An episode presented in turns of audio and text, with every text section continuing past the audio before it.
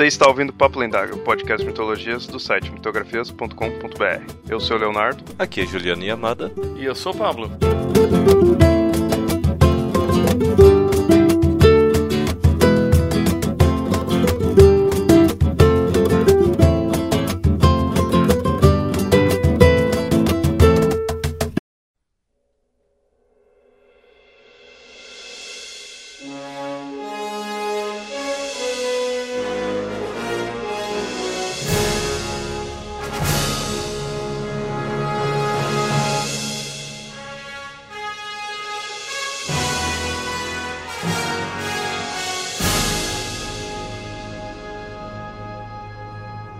Se antes os povos tinham curiosidade por locais distantes, criando lendas de terras longínquas e fantásticas, hoje em dia o espaço não é o único que nos fascina. O tempo é algo que também possui seus mistérios. Mesmo que fazendo parte da ficção científica, temos atualmente a viagem no tempo como uma moderna mitologia. E nesse episódio do Papo Lendário vamos falar do conceito de viagem no tempo e tudo o que pudermos ligá-lo com as mitologias.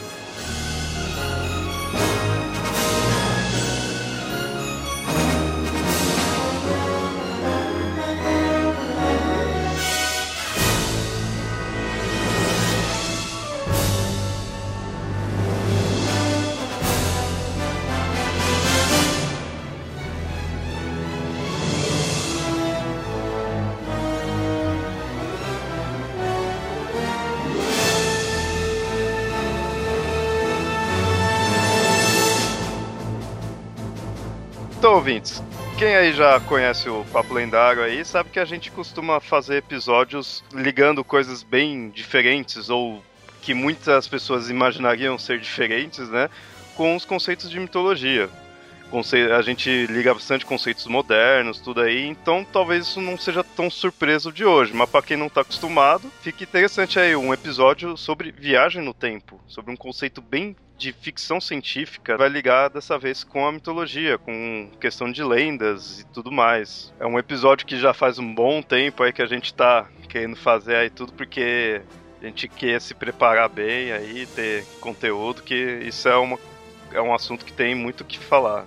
Bom, conceito de viagem no tempo, apesar de que acho que imagino que todo mundo que ouça aí o Papo Lendário deva já imaginar o que seria a ideia de viagem no tempo, mas é essa questão de você mover-se para trás ou para frente, Ou pros lados. ou para trás ou para frente, que eu quero dizer seria dar o passado ou o futuro. Para os lados talvez seria de outras dimensões, talvez, poderia imaginar, né? Mais ou menos. Eu, eu tava assistindo, tem uma série de. de aliás, tem um canal no YouTube, só que o cara tá tudo em inglês, não tem legenda. Que é sobre. É, é, chama-se a décima dimensão. Como imaginar a décima dimensão. E o cara fala o que, que seria, como é que a gente viveria esse tipo, esse tipo de coisa. É bem interessante. E daí, ah, viajar para os lados seria viajar entre dimensões para entre possibilidades diferentes. Em relação à viagem no tempo, eu sempre ouço tudo que é físico fala a mesma coisa. Todos nós somos viajantes no tempo, só que a gente está preso na nossa própria época. A gente não consegue nem voltar para o passado, nem avançar ainda. Sabe-se que avançar no tempo é possível, mas a gente não consegue ainda. Mas isso daí diz de, tá viaja de ser todos viajantes no tempo e a gente tá sempre indo pro futuro, coisa assim. No mesmo ritmo que o tempo anda. É, eu acho interessante esses conceitos assim que em alguns casos chega a até ser meio filosófico assim, que eu, eu já ouvi até uma ideia de que não existiria presente. Só existe passado e futuro. Porque quando que é o, o presente, né? Como que você define o presente? O presente é agora, mas, É, mas passou, já passou. passou de novo. Então, agora né? passou de novo. Porque nós que fizemos, que fazemos essa divisão de tempo, de hora, minuto, segundo, né, e cada vez menor, assim. Mas nessa ideia, né, que eu ouvi falar, não existiria essa divisão, existiria o que aconteceu e o que vai acontecer. E você está constantemente transitando de um para o outro. Deixa eu complicar mais a situação. Que o problema do tempo não é só um problema físico, ele também é um problema filosófico. Porque na verdade o tempo ele só vai ser problema para nossa consciência. Se você não tem consciência, o tempo ele é A irrelevante. questão da percepção do tempo seria? Não só a percepção do tempo, mas para a consciência. Se você não tem consciência, o tempo ele é irrelevante. O que passou, o que vai acontecer, não tem, não, não faz sentido. Tanto é que, por exemplo, a gente vai dizer isso de- desde a época do, do, do Freud e da psicanálise, que o inconsciente que não é consciente, obviamente, ele é atemporal. Né? O que quer dizer que o inconsciente é atemporal? É que o tempo não importa, ou seja, aquilo que eu vivia 10 mil anos atrás ou 10 segundos atrás não faz diferença. E aquilo que eu vou viver também não faz diferença. Todas as fantasias, expectativas, né? eu, tô, eu tô vivendo tanto quanto eu tô vivendo agora, ou da mesma força como eu tô vivendo um trauma que aconteceu há 10 anos atrás, uma neurose que vive se repetindo, não importa. Porque isso só vai ser importante para a consciência. Será que pensando dessa forma a gente poderia dizer que Deus é algo inconsciente, já que tem, tem aquela ideia, né? Que Deus é algo atemporal, Deus não está preso ao tempo. E aí tem, tem uma outra questão. A existência, daí um outro, um outro filósofo, Heidegger, ele vai dizer que a existência depende da nossa situacionalidade no tempo. Ou seja, como que a gente se situa com relação à nossa história, ao nosso passado, a nossa presentificação aqui ou agora e os nossos projetos futuros. São três dimensões temporais que a gente precisa se situar para poder ser existente. Nesse sentido, como Deus ele se situa fora disso, né? Deus não tem história, Deus também não tem projeto, Deus não está no aqui agora, Deus ele está em todo lugar e lugar nenhum. Ele não existe. Então você tem aí uma justificativa filosófica para a não existência de Deus.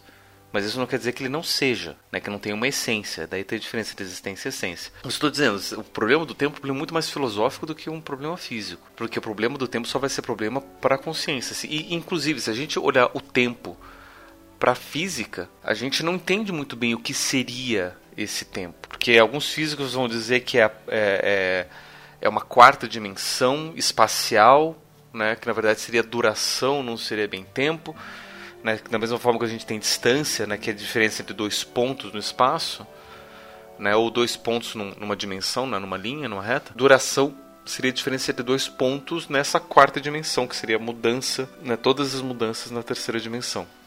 Mas é uma medida espacial também, de como a gente existe, mas a gente não consegue compreender porque a nossa consciência só dá conta de compreender três dimensões espaciais. Quando pula para a quarta dimensão, a gente já não consegue entender. Isso que eu sempre pensei assim, questão de que um dos problemas da viagem no tempo, né, de conseguir ou não ter viagem no tempo, não é só mente física, é também a questão que a nossa percepção está presa nesse conceito que a gente tem de tempo, né? Então, eu acho que acho que daí que pode surgir muitos paradoxos temporais aí que a gente vê. Na verdade, não é nem questão de, de percepção de tempo.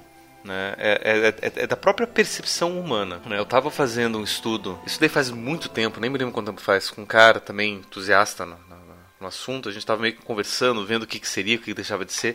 A gente começou a perceber o seguinte: a gente vive numa dimensão espacial de três dimensões: tem altura, profundidade e largura. Né? Tudo que a gente tem a gente consegue situar no nosso espaço usando três coordenadas diferentes, por isso que a gente diz que são três dimensões. A nossa visão, né? e daí eu não estou falando de outras percepções, né? que daí tem audição, que é tridimensional também, mas a nossa visão ela é bidimensional. Né? A gente consegue ver altura e largura e a gente tem uma ilusão de profundidade por causa que a gente tem dois olhos. Se a gente perde um deles. Perde a ilusão de profundidade. Na verdade, o que, que seria essa ilusão de profundidade? Seria a combinação de duas imagens bidimensionais, só com altura, como se fossem duas fotografias colocadas uma em cima da outra, e as pequenas diferenças entre as duas imagens a gente consegue calcular uma profundidade. Mas a nossa visão ela seria bidimensional. Isso já, já faz com que a gente é, é, perceba as coisas diferentes. Né? Então a gente já não tem como perceber visualmente uma quarta dimensão, se a gente hum, tem muita dificuldade já de perceber uma terceira dimensão, uma profundidade. A nossa audição,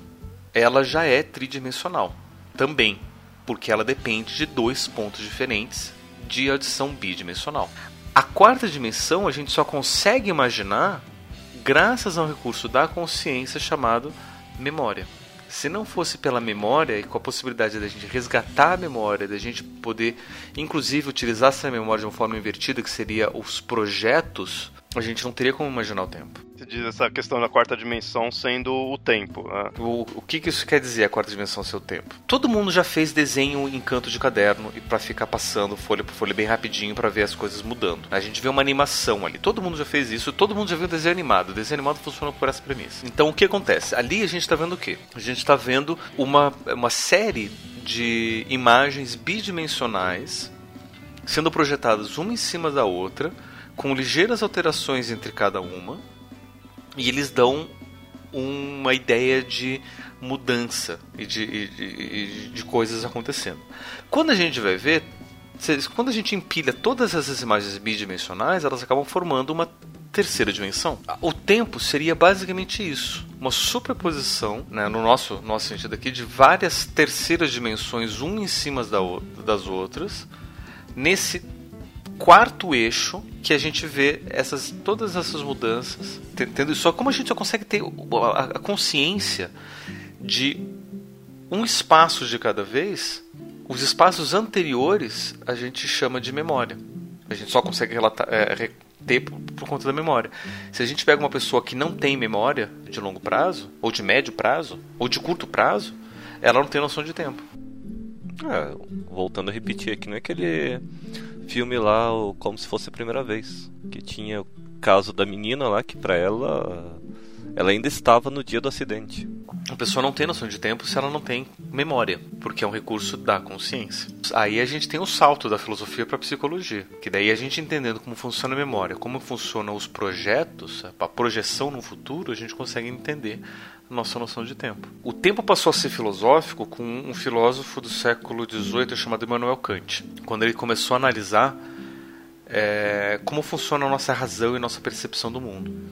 E aí daí ele chegou à seguinte conclusão: que a gente, na hora de perceber o mundo, a gente sempre percebe as coisas situadas num tempo e no espaço. Não tem como a gente perceber nada fora disso. Só que tempo e espaço são noções racionais, não são meras percepções eu tenho que chegar a pensar e concluir o que é o espaço, o que é tempo, tem um julgamento, tem um raciocínio por trás disso. E nisso ele está mostrando que o, a percepção ela não é isolada da razão e vice-versa. Né? Não tem como simplesmente ter uma razão pura do tempo sem eu perceber o que, é essa mudança de estado e não tem como eu perceber a mudança de estado sem eu ter a razão, a, a ideia do que é tempo. Isso daí no século XVIII. Então é uma coisa bem recente, considerando né, os mitos que têm o quê? 4, 5 mil anos de história. É, isso é interessante ver, né? É um conceito recente. E olha que esse conceito tá só no. meio que na definição né, de tempo, na, no, na análise do tempo. A gente nem chegou a tratar viagem no tempo aprofundada, de forma aprofundada ainda. A gente está só na questão do conceito de tempo e mesmo assim você já vê que é um conceito estudado recentemente, né? Isso que é interessante ver, né? Como que os povos antigos, antes né, desse, do século XVIII, viriam esse conceito de tempo e da própria viagem no tempo. Né? O conceito de tempo dos povos antigos tem dois conceitos diferentes. Isso é uma coisa bem legal, os gregos principalmente, né, que, eu, que eu conheço. Os gregos eles vão ter dois nomes diferentes pro tempo. Acho que eu já cheguei a falar aqui em algum lugar, em algum momento do passado. E a coisa boa do podcast é que o passado não existe pro podcast, porque o podcast é uma coisa atemporal. Você pode voltar e recuperar aquilo a qualquer momento e torná-lo presentificado. E se você ainda não ouviu esse episódio, que eu não me lembro qual é, você poderá, a qualquer momento no futuro, ouvi-lo. Olha só como o podcast ele modifica isso no nosso próprio viagem temporal. É, eu cheguei a falar que os gregos eles tinham duas noções de tempo. Uma chamada Cronos, tanto é que tem um deus, e outro que é o Kairos. O Cronos é o tempo cronológico que a gente chama, né? Que é o tempo das passagens dos eventos. Que a gente pode falar que tem o passado, o presente, o futuro, as mudanças, as estações, as colheitas e tudo mais. Isso daí é o Cronos. O Kairos é o tempo do momento, né? aquela sensação de que quando a coisa está certa, ela dura uma eternidade. Então um seria meio que a medição, assim, o, a, o ciclo, né, assim, de estar tá passando o tempo, o outro seria a parte de sensação. É o... o momento certo das coisas acontecerem. Né? E isso tem muito a ver, por exemplo, com é, uma noção que hoje a gente vai é, falar muito de, de, tempo, que são as, as adivinhações, os, os, as questões divinatórias. Né? Que a gente chegou a fazer algum. A gente fez episódio sobre isso, não fez? Sobre profecias e coisas assim. Que quando o oráculo ele, ele fala né, de que algo vai acontecer, ele não está dando um tempo certo, ele está dando um momento para aquilo acontecer. Né? Então, por exemplo, quando fala de uma determinada conjunção astral, não está dando, ah, daqui a 3 minutos e 52 segundos vai acontecer a conjunção astral, então daqui a 3 minutos e 50 segundos é que vai acontecer. Não, não é isso. É que aquela conjunção traz um momento certo, uma confluência de estados que aquele momento é o apropriado para que as coisas aconteçam. Então é, é questão do momento que é bem mais subjetivo do que objetivo. Você não tem como objetivar um momento. Uma coisa mais de essência, assim, né? Uma coisa mais etérea na questão de você só sente, né? Você não, não mede, né? Uma coisa bem mais psicológica, de novo trazendo o tempo para uma questão da consciência. Isso são os antigos. Porque quando você pega, chega século XX e você tem os estudiosos olhando para esse povo antigo, eles têm ainda uma outra noção de tempo. Né? Que daí você tem um cara chamado Messiah Eliade, que a gente também já falou sobre ele. Né? Voltem lá no, no episódio O Quarteto Lendário. E o Messiah Eliade ele vai dar uma, uma diferença de dois tipos de tempo, que é o tempo sagrado e o tempo profano. Né? O tempo profano é o tempo do dia a dia, que é o tempo estritamente linear, né? do antes, do agora e do depois, da vida e da morte, das coisas que passaram não tem como mais voltar. E o tempo sagrado, o tempo dos ciclos, que é o tempo que se repete e é o tempo da eternidade. É, o que eu estou vivendo hoje eu, vou, eu vivi antes e eu vou viver depois. Essa nunca é a primeira vez. E eu não tenho como saber qual vez que é, porque eu estou sempre repetindo, eu vou sempre repetir. É, tanto é que essa ideia de, de tempo cíclico tem a ver com as reencarnações dos hindus. Para os hindus, a reencarnação é assim: eu já vivi muito, muitas vidas e eu ainda vou viver muitas vidas que é diferente para o budismo. O budismo ele é uma religião que sai do hinduísmo e, e, e o Buda diz que tem como a gente escapar desse ciclo né, de, de, reencarnações e atingir o nirvana. E a ideia é justamente essa, né? É, é que esse, esse, esse templo, esse, essa roda de repetição é o tempo sagrado. Como é o tempo das estações, que também se repete, das cheias e secas do Nilo também, que se repete. Então, tudo que se repete tá ligado à divindade, tá ligado ao sagrado. E tudo que é linear tá ligado ao profano. É, e você pega essas as culturas antigas, você vê que eles tinham tem essa questão do tempo assim profano que você vive cada dia um depois do outro. Mas tem aquela questão de que houve-se a criação, ou, existe um momento presente e haverá eventos futuros. E aí você vê que sempre esses conceitos são gigantescos, né? E não são necessariamente datados. Você não tem um, necessariamente uma datação para quando vai acontecer o fim do mundo. Ou se tem uma datação, é algo extremamente gigantesco. Que nem os hindus, eles têm essa que, a questão de eras e são números gigantescos, assim. Então, passando aquela ideia assim, tá acima de qualquer vida humana. As mitologias antigas têm o Ragnarok, vai acontecer no futuro, mas quando? Não sei. Você sabe muitas vezes que são depois de certos eventos, né? Alguns eventos irão gerar outros eventos que aí inicia-se o fim do mundo ou coisa do tipo. Mas não uma Só que esses, né? esses eventos são tão genéricos que a gente pode ser a qualquer momento. Como pode ser nunca também. Da mesma forma que também teve a criação e muitas vezes você não fica datando tanto, você sabe que aconteceu. Algumas vezes você se aproxima do linear, né, assim, da ideia profana, acho que talvez para um melhor entendimento, eu imagino eu. Mas no fundo você vê que acaba sendo mais ideias met metafóricas do que é, realmente aquilo lá, como a ideia da criação em sete dias, tudo, né? Você vai, ah, colocou dias, mas se você for analisar, teve a criação antes de ter o conceito de dia, né? Então é mais uma questão para você se tornar algo mais entendível, né? Eu não sei do que acho qualquer outra coisa. É até interessante o conceito de tempo, que a gente só teve a noção exata do que o tempo estava passando quando a gente começou a fazer registro de tempo. Antes era a estação passada era mais amena, essa tá mais quente. Quando a gente começou a fazer um registro mais detalhado, vimos que ela passava, o tempo passava para um animal, por exemplo, não, ele não tem uma noção exatamente de tempo. Ele sabe que as épocas chegam. Uma coisa é a diferença entre tempo e época. Época de fazer alguma coisa, época de reprodução, época de caçar, época de estocar alimento. Que passa mais um conceito de momento, né? É o momento de se fazer tal coisa, do que a, vai chegar tal época, né? assim, tudo, vai chegar tal, tal determinado tempo, né? Assim. E a gente contou começou a contar o tempo, contar as épocas, exatamente com o objetivo de tentar prever os eventos dessas épocas. Principalmente por conta da agricultura. Tanto é que a gente vai ver, por exemplo, na mitologia grega, né, antes da época olimpiana, a gente tem a era dos titãs. E o titã mais importante qual que é? Cronos, que é o titã responsável pelo quê? Pelo tempo e pela agricultura, né?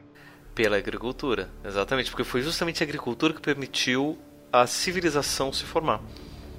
Porque antes da agricultura você tinha povos nômades. Né? E foi com a agricultura que você tem a possibilidade de você se assentar numa região, você se assentar num lugar.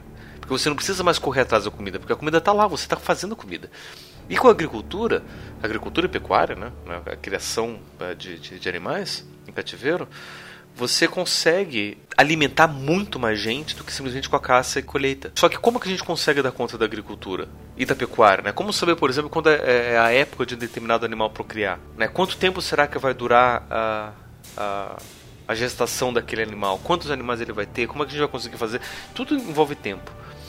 Foi aí que a gente começa a olhar para o céu e olha só que legal, a gente começa a olhar para o céu e ver no céu a possibilidade de contágio do tempo na mudança das estações, no ângulo do Sol com relação ao horizonte, com é, a posição das estrelas no, no, também no céu, porque elas se repetem, são cíclicas, né? Na determinada época do ano você vê mesmo aquela constelação naquele canto do céu, em outra época do ano aquela constelação está em em outro lugar. E de tanto você olhar para o céu, você começa a perceber os padrões e a repetição dos padrões, e aí você consegue construir calendários. Né? E aí você tem um deus para isso. Só uma breve curiosidade: humano em grego, o que, que é? É antropos, né? Que você tem antropocentrismo, né? Que você trata do ser humano, é antropologia. E antropos significa literalmente anti-tropos. Tropos é o local, a terra, e anti é o contrário da terra. Ou seja, o antropos é literalmente aquele que olha para o céu. Então, os gregos já têm a noção de que a humanidade começa quando a gente olha para o céu consegue formar os calendários, adquire a consciência do tempo, e aí toda a nossa civilização humana começa a se formar. É bem poético essa nossa história do tempo, é bem legal. É legal que é utilizando-se do espaço para medir o tempo, né?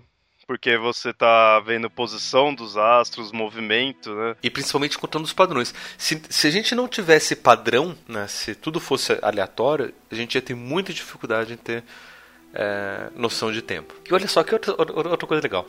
A repetição da ideia de ritmo. E o ritmo, a contagem dos ritmos que a gente vê no mundo, é o que dá base para uma outra ciência que é a aritmética, que é a métrica dos ritmos. Se for ver, nós seres humanos, nós somos um, um ser assim de repetição. Né? Nós somos seres sagrados, né? Que vive de ciclos. A gente tem ciclo tanto natural quanto as questões que a gente faz, da divisão que a gente tem do tempo, de ficar um dia depois do outro, que forma um mês depois do outro, que forma um ano depois do outro, tudo. Nós temos esse conceito cíclico conceito de repetição. Senão a gente não teria nem, nem noção de quantos anos nós temos, assim, né?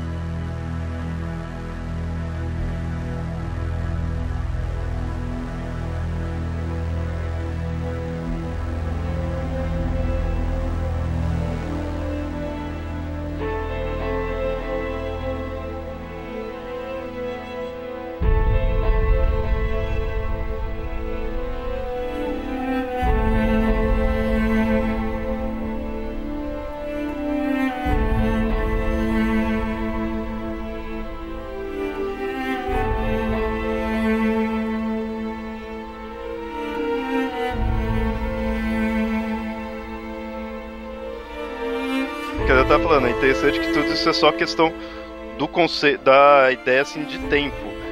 Isso como os antigos viam. A viagem no tempo, então, é interessante tentar analisar como antigamente via-se isso, por causa que você vê, esses conceitos que a gente foi vendo é a questão da passagem do tempo, ou seja, do sempre indo pro futuro, né? Você tá sempre deixando-se o passado e indo para frente, né?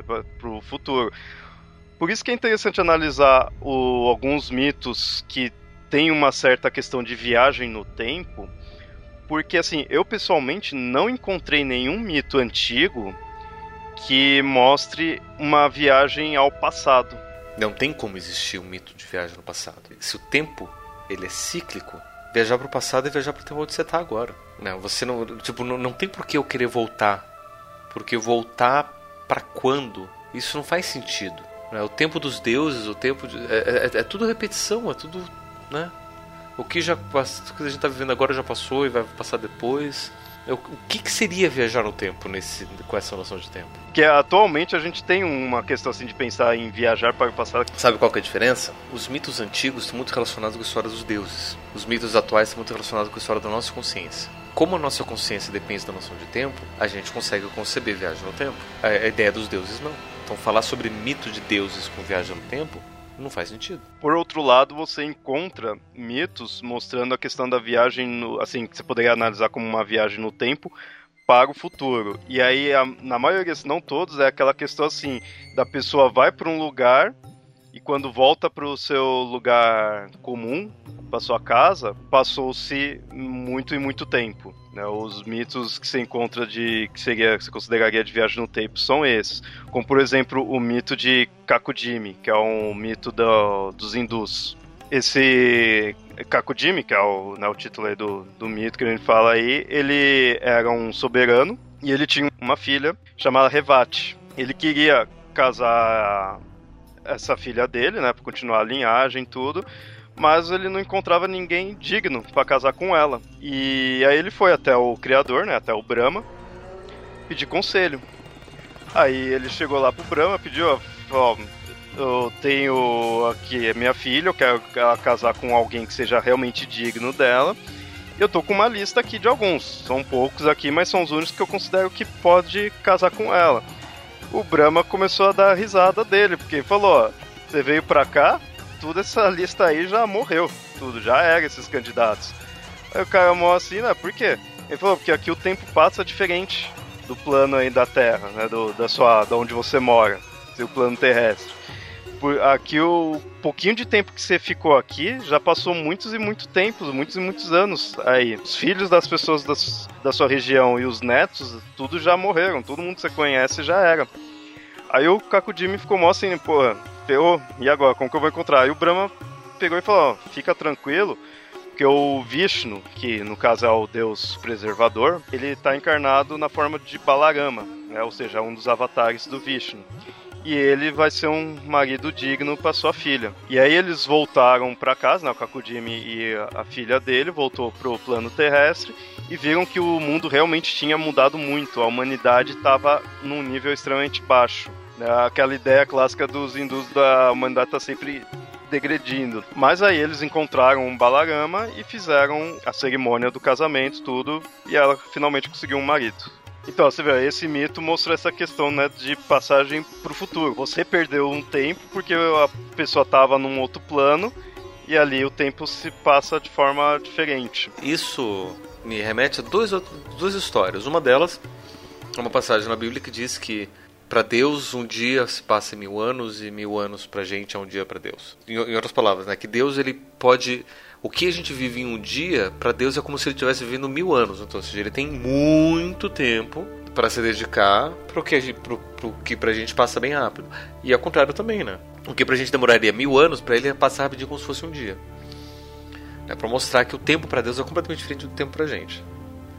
Né? Que daí tem a ver com essa questão do, do, do, do Kakutmi, e aí, o, outra, outra coisa que me lembro é que para os gregos você tem uma três irmãs, se eu não me engano são as, as horas, não me lembro agora. Mas enfim, são três irmãs que são as, as, as do tempo.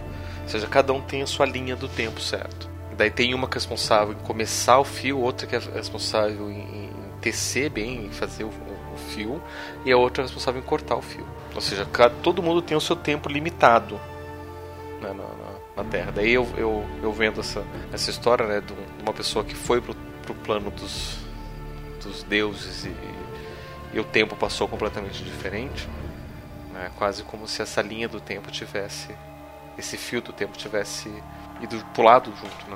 É, esse conceito da, das três é bem clássico, assim, porque no, nos nórdicos também tem umas que são iguaizinhas, né? Que cuida do nascimento, da vida em si e da morte. E o próprio, que eu tinha falado, né, do Brahma e tudo, o próprio hindu, os três deuses aí são assim, o Brahma cria, o Vishnu preserva e o Shiva destrói, né? Destrói por recomeço. Né? Né? E, e essa, é, é, essa questão da de Shiva, que para mim é essencial para se entender o que é o tempo sagrado. Porque Shiva não é o deus da destruição, é o deus do recomeço. Só que para poder recomeçar tem que destruir o que já existiu para poder recomeçar de novo. A ideia toda da destruição é sempre para poder recomeçar. Toda morte é um recomeço. E é, e é daí, inclusive, que vem as histórias de vida após a morte.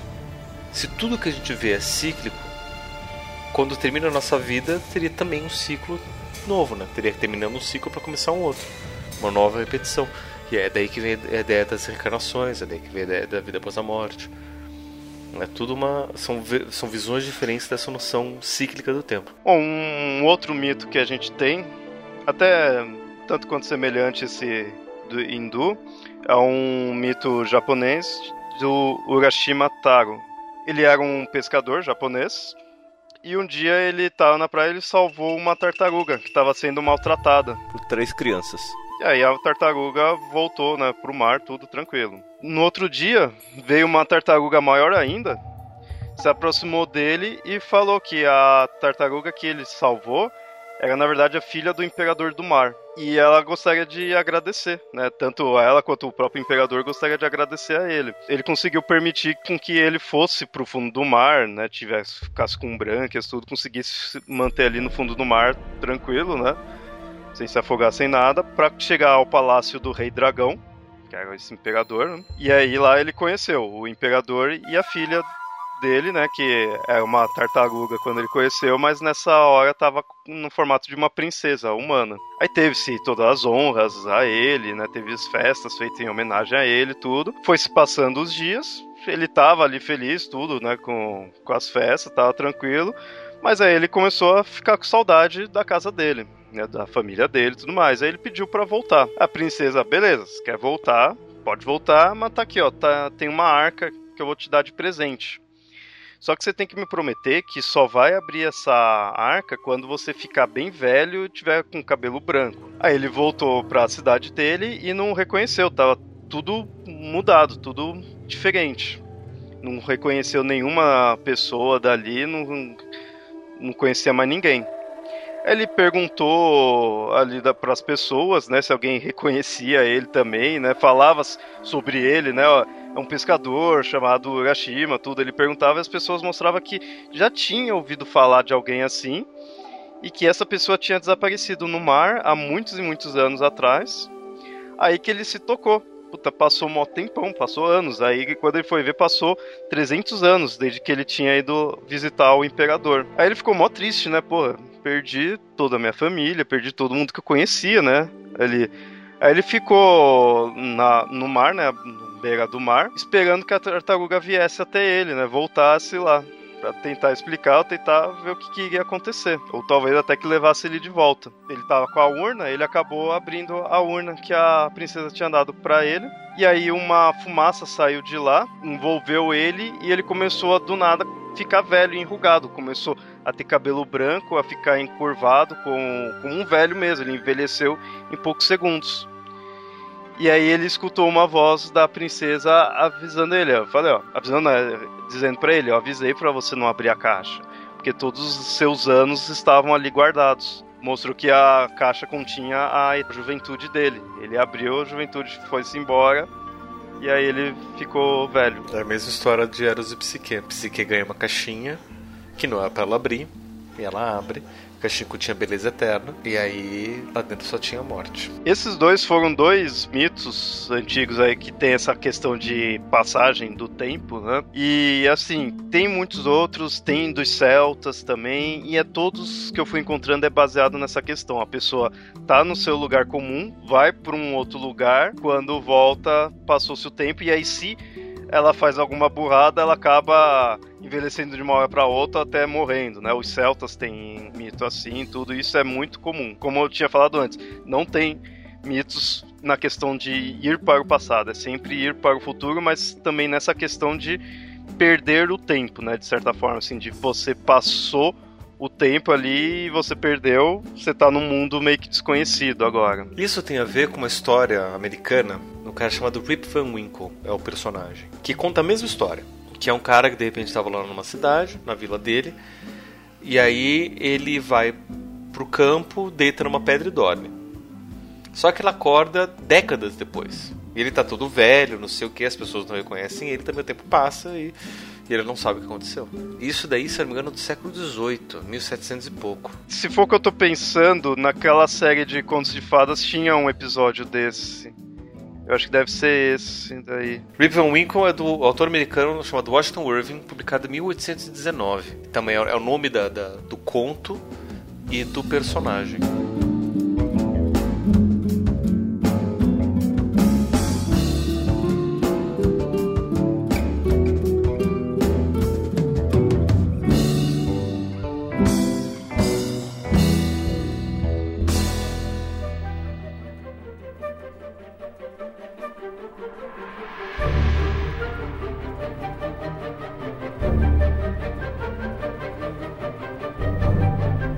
Bom, a gente mostrou aí algumas lendas de questão de viagem no tempo, né, que vai pro futuro e tudo, mas o que a gente mais encontra em lendas antigas é questão da exploração do espaço, na questão de navegações, né? Você vê os gregos que tinham do Ulisses de ficar indo a locais estranhos, né? É, enfrentando monstros e tudo mais, assim tudo. Então, é, você vê que nesses mitos antigos tem muito essa questão de desbravar o espaço de, de ir em locais longes, diferentes, né? E agora que nós teríamos não tanto essa questão de desbravar locais distantes, mas também a questão de desbravar o tempo. De ver como foi épocas antigas onde não existiam seres humanos, né? De repente ir para a época dos dinossauros, por exemplo, né? Tem muitas histórias de ficção mesmo, né? Com isso. Ou então de ir para um futuro longínquo, ver como que estará a humanidade, né? Gente tem bastante essa, essa ânsia, né, essa dúvida, né, como será. E é interessante porque quando a gente fala em tempo, a gente está falando também em viagem da mesma forma que a gente fala em viagem espaci espacial. Né? Por que, que, a gente não tem uma outro, um outro termo para falar dessa, dessa mudança de tempo? Tipo, eu quero ir para o passado agora, daí eu vou para o futuro. Por que a gente usa o termo viagem também? Já pararam para pensar sobre isso? Ah, eu imaginava de ser essa questão de que antigamente era o espaço, né? Então você viajava, né? A, a distância. E aí agora a gente tornou o tempo, né? A nossa. A nossa referência de quê? A nossa referência de desconhecido, né? E, e aí, aí é que tá a grande questão. Pro povo antigo, o espaço era desconhecido. O tempo não era desconhecido? Não. Porque eles tinham os mitos para falar como era o tempo. Como seria o passado, como é o presente, como é o futuro, a repetição dos ciclos. Né, eu sei o que o futuro me aguarda, os mitos me dizem, as profecias me dizem. Né, eu sei como, o que o passado é, porque os, os mitos estão lá para me contar da história do mundo. O tempo não é um mistério para o povo antigo. O, o, tempo não é desconhecido. Né, eu quero saber como é o futuro, vou no oráculo. O oráculo me diz, pronto, acabou. E, e, de certa forma, a gente pode até pensar que os oráculos foram os primeiros viajantes no tempo. Porque eles iam até o futuro viam o que estava acontecendo, voltavam e diziam: para eles não é desconhecido o tempo. O que é desconhecido é o espaço. Onde será que houve essa mudança assim? O que será que foi causando essa mudança?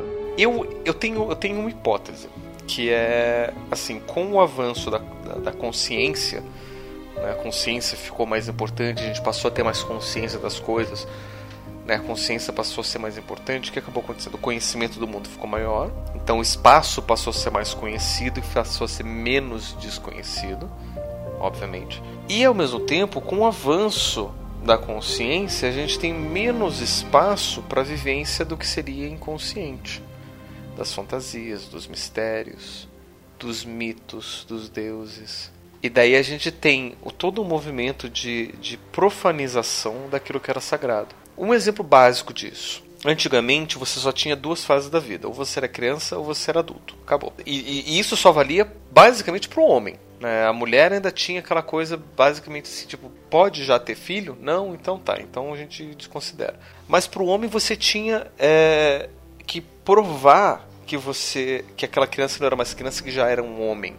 E daí você tinha um rito de passagem que seria ou uma prova que a criança tinha que passar, ou um ritual social, alguma coisa tinha que acontecer. Daí passava de ser criança para ser adulto. Né? Com o passar do tempo, a gente perdeu a referência do, do que era sagrado e tudo passou a ser profano. Tanto é que hoje em dia a gente tem a inf primeira infância, segunda infância, terceira infância, pré-adolescência, adolescência, pós-adolescência, adolescência tardia, idade adulta. Tem 15 mil fases diferentes porque a gente perde a noção de mudança de ciclos. Hoje em dia não é mais cíclico, hoje em dia é tudo linear. Para mim tem a ver com isso, né? com esse avanço da consciência. A gente perde essa noção do, do que é mítico. E daí essa certeza que a gente tinha do tempo, a gente perde para a gente poder ter certeza do espaço. E daí o tempo virou o grande mistério. Então a gente tem que explorar o tempo. É, eu não imaginava essa questão, assim, nunca tinha parado pra ver dessa forma que antigamente já se tinha é, certeza do tempo, né? Imaginava mais a, de nós termos a certeza do espaço atualmente, né? E aí, para mim, eu ficava só com aquela ideia assim, atualmente a gente já desbravou muita coisa, assim, tudo, então não se tem muito mistério no espaço, né? Ou no, na distâncias, né, assim. Tanto que quando vai se colocar algo assim de desbravar em histórias atualmente, são muito a questão que de espaço sideral mesmo, que é o, o espaço que a gente ainda possui mistérios. No mundo não tem tanto mistério mais como havia antigamente. Antigamente você pegava um barco, você já ficava meio assim, para onde eu vou? Né? tipo, o que é que eu vou encontrar? Atualmente já não tem mais tanto isso. Então eu imaginava que com essa certeza do que você vai encontrar, você ficar mais na dúvida do tempo. Mas, mas se a gente parar pra pensar que aquilo que a gente não conhece, a gente vai, vai atrás e explora, a gente para pra perceber que eles não exploravam o tempo. Então se eles não exploravam o tempo, a única conclusão é que eles já conheciam. E isso eu acho que é uma coisa meio que diferente, bem contrária do que a gente está atualmente, apesar de ainda existir as religiões que dizem o que será o amanhã, né? O que vai acontecer no fim do mundo, tudo. Acho que a humanidade em geral tá meio que o contrário. Não tá aceitando você dizer que já se tem certeza de como vai ser o amanhã, né? Meio que aquela ideia, não, eu vou construir o meu amanhã, né? Não tem deuses dizendo como será meu futuro. Se torna até uma, um que mais de independência, né? Tipo, eu vou lá ver o meu futuro, não vou. Ninguém vai vir me dizer. Você não tem mais a presença dos deuses para dizer como é, como é que o tempo vai acontecer.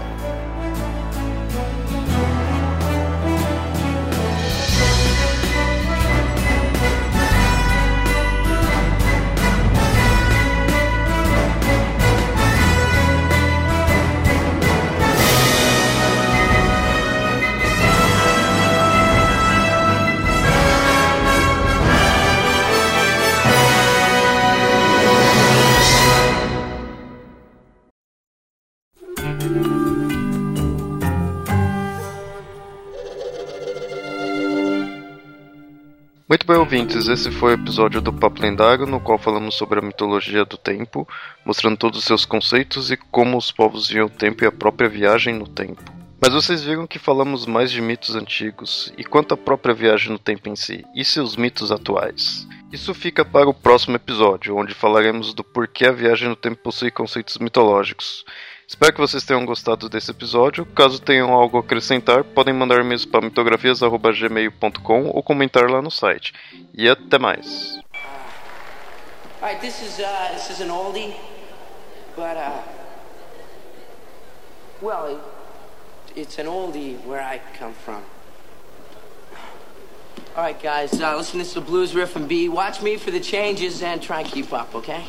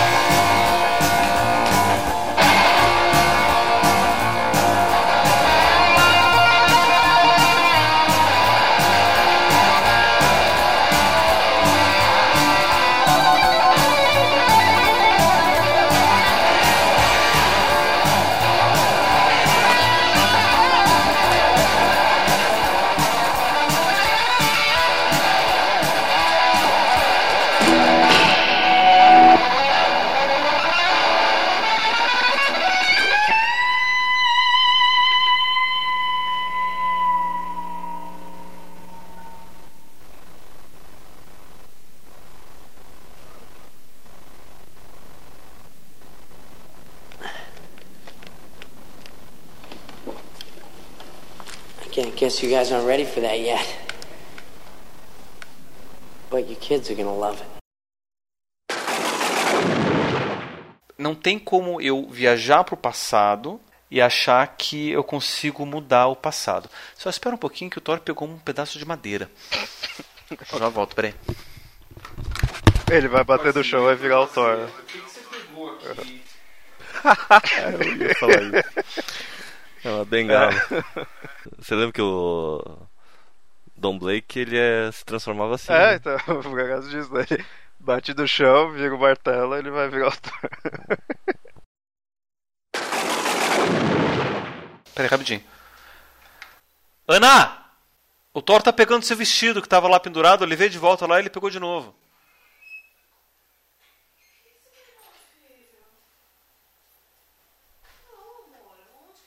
Aí na cama, o que que é esse branco aí? Ah, pano de chão? Ah, tá. Porque ele já tinha pego uma vez e eu levei de volta. Putz, eu confundindo vestido com pano de chão. Eu, eu, eu tenho ângulo aqui, eu não tô vendo direito, tá tudo embolado.